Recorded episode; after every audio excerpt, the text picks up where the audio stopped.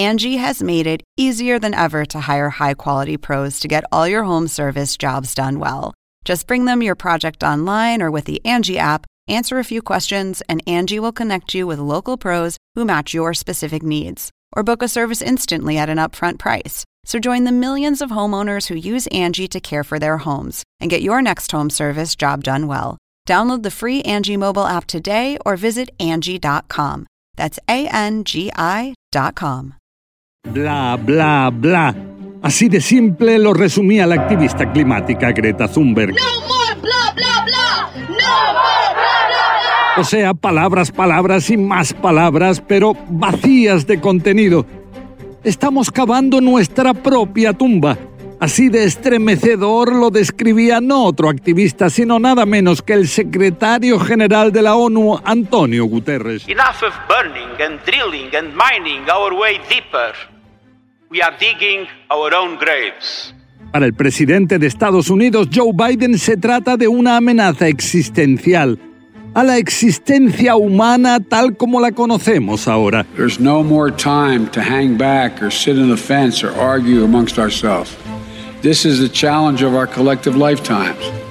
The existential threat, threat to human existence as we know it. Pero, ¿es realmente el mundo consciente de la magnitud del desafío? ¿De que es el futuro de nuestros propios hijos, de nuestros nietos, el que está en juego? Desgraciadamente creo que no. O como decíamos de jóvenes, cuesta abajo y sin frenos, a tumba abierta, como expresaba de alguna forma ahora Guterres. Saludos, les habla José Levi en un nuevo episodio del podcast de CNN Desafíos Globales, esta vez sobre la cumbre climática de Glasgow en Escocia. Primero compartirles una inquietud personal. ¿Cómo es que los podcasts sobre este tema no son los más visitados? ¿El presente es ya tan desafiante que no interesa el futuro más a largo plazo? Y en la cumbre climática, ¿sabían ustedes que muchos países no firman los compromisos alcanzados? Y que aunque lo hagan, saben que una gran parte de las decisiones que se adoptan no son vinculantes? O sea que luego de comprometerse a algo, cada país hace lo que se le antoja. ¿Recuerdan cómo, sin más, el entonces presidente Donald Trump se retiró del Acuerdo Climático de París de hace seis años y no pasó nada?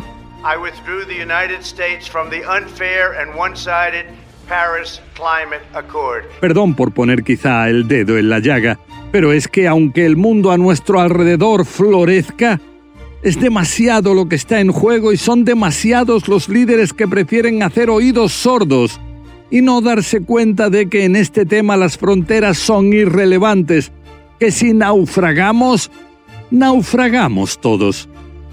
Pero destaquemos primero los acuerdos logrados ya, cuyos objetivos serían mantener el calentamiento global en un máximo de un grado y medio Celsius, si lo comparamos con los límites antes de la revolución industrial.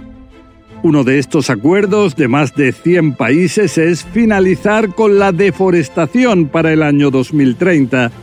Y como esto lo apoyaron países que representan el 85% de los bosques en el mundo, desde Rusia hasta Brasil, puede ser significativo.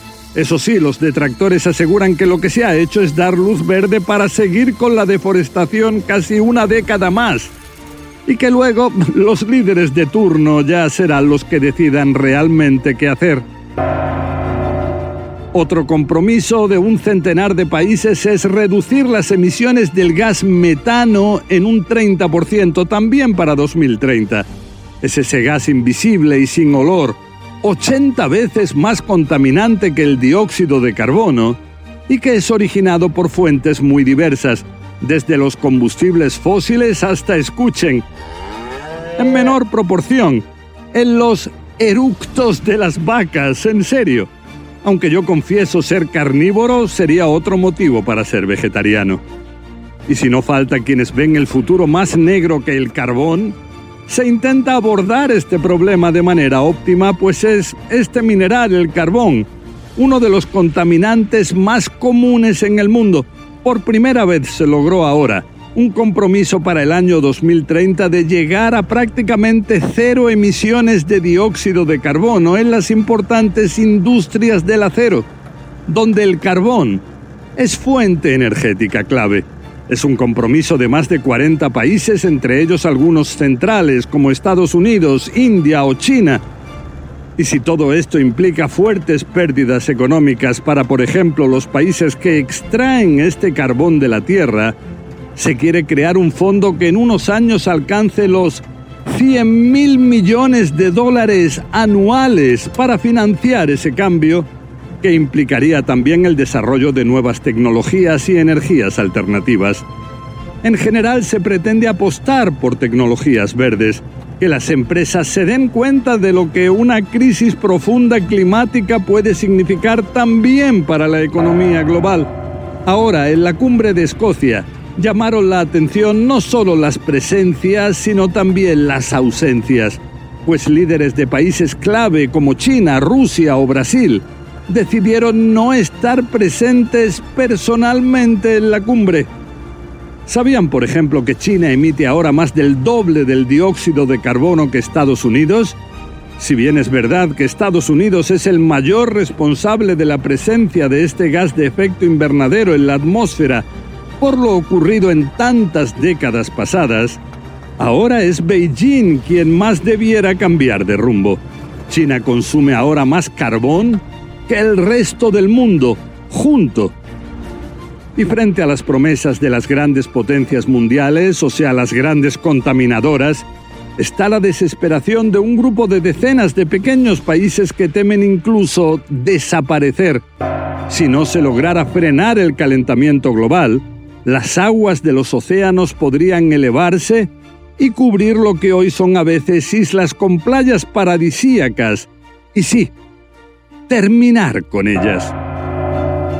Un desafío más en medio de esas serias advertencias de estadistas y expertos que llaman a salvar el planeta antes de despertar solo, cuando quizá ya sea demasiado tarde.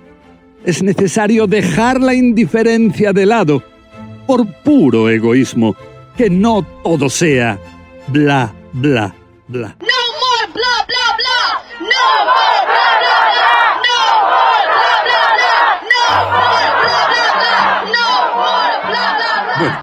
Hasta aquí este podcast. La semana que viene seguiremos con más desafíos globales que nos presente este terrible o maravilloso rincón preciado del universo, donde nos tocó vivir.